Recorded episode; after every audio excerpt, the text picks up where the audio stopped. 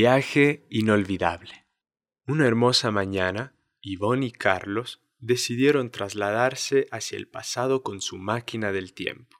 Tras horas de viaje, los niños lograron aterrizar y lo hicieron justo en el antiguo Egipto. Observa, dijo Yvonne, allí está la gran pirámide. Al desembarcar, una bella niña se acercó a recibirlos. Era Cleopatra, la reina de Egipto.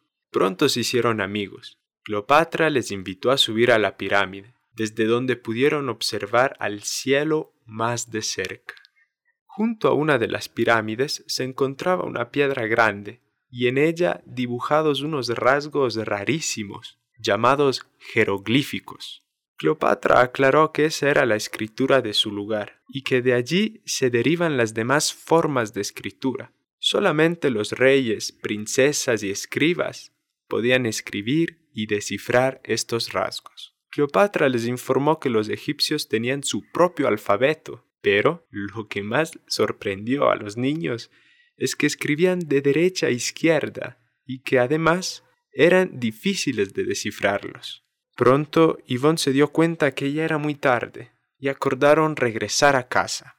Adiós, hermosa Cleopatra. Esperamos que pronto nos visites en el siglo XXI. Adiós, viajeros del tiempo. Y claro que lo haré porque quiero aprender a escribir como lo hacen ustedes. ¿Qué transporte debo utilizar para viajar al siglo XXI? Solamente lo podrás hacer en nuestra máquina del tiempo. Si te decides, en nuestra próxima visita te podemos llevar. Hasta pronto. Durante su retorno, los viajeros comprendieron que la escritura tiene su origen en Egipto y que era casi tan antigua como lo es el ser humano.